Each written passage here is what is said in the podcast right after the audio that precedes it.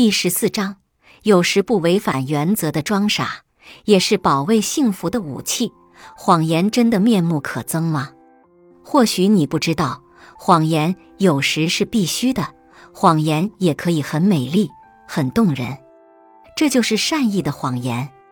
如果你明白这一点，那么撒谎的人也会显得难能可贵，而令我们难以拒绝了。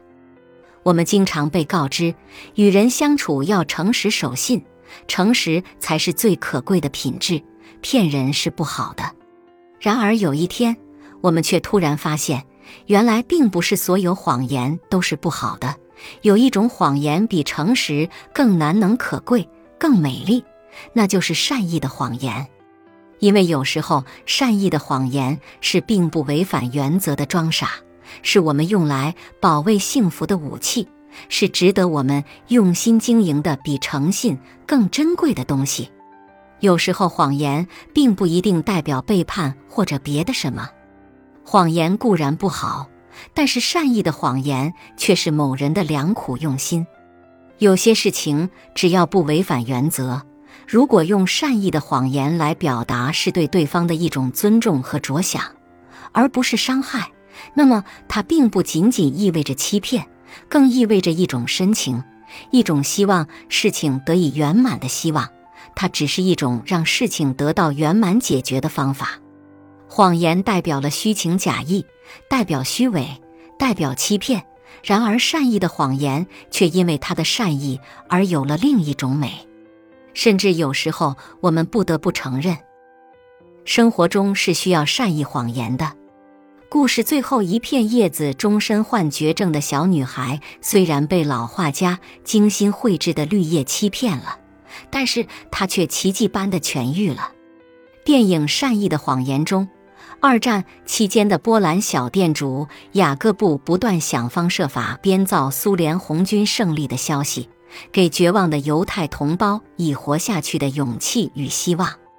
他是受尊敬的说谎者，他用善意的谎言。告诉人们，每个人心里都可以有一个辛德勒。如果谎言可以对抗病魔，如果谎言可以对抗暴政，如果谎言可以让人幸福，那么面对这样的谎言，我们为什么不装一下傻，欣然的接受呢？当身患重病的友人忧伤的躺在床上，茶饭不思时，我们对他说：“哥们。”没事，医生说你很快就可以和我们打球了。我们的一个善意谎言，既可以让朋友安心快乐，又能表达自己对朋友美好的祝愿，何乐而不为呢？同样，当我们身处同境，听到朋友的这种安慰之词，明知朋友的话是欺骗自己的善意的谎言，是不真实的，但如果欣然应对。适当的在朋友面前装傻，给朋友一个安心的谎言，又何尝不是对朋友的安慰？善意的谎言是美丽的，善意的谎言有着化腐朽为神奇的力量。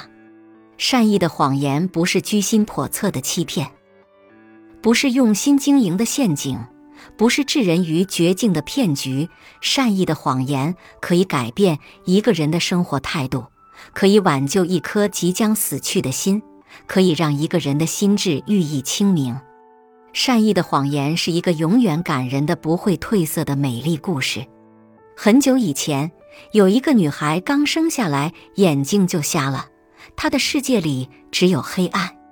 但女孩一直很快乐，因为母亲告诉她，她是村子里最漂亮的女孩。看得见的人都知道，女孩很丑。只是他从不曾听到而已。转眼间，女孩到了出嫁的年龄，母亲从邻村找了一个断臂的男孩做女孩的丈夫，并告诉男孩，他只有一个要求，那就是永远要告诉女孩，她是村子里最漂亮的女人。男孩听从了女孩母亲的要求，和女孩结婚了。新婚之夜。男孩在女孩的耳边轻轻说出了女孩母亲交代的话。女孩听完后，羞涩地低下了头，说：“母亲告诉我你是最英俊的小伙子，是吗？”男孩看着羞赧的女孩，拉着她的手回答：“是的。”女孩在男孩善意的谎言中活得比没有出嫁前更快乐、更自信了。不久，女孩怀孕了，生下了一个漂亮的儿子。在儿子懂事的时候，男孩告诉儿子：“孩子，你要记住，你的母亲很漂亮，她永远是世界上最漂亮的母亲。”女孩一生都是幸福的，她的幸福是母亲、丈夫。儿子用善意的谎言建筑的城堡，而她一生都是生活在城堡里的骄傲公主。是啊，诚实是一种良好的品行，但是在现实生活中，很多情况下我们必须学会撒谎。那些不违背原则的善意谎言，能让我们以及爱我们的和我们爱的人生活得更好，让我们的故事更感人。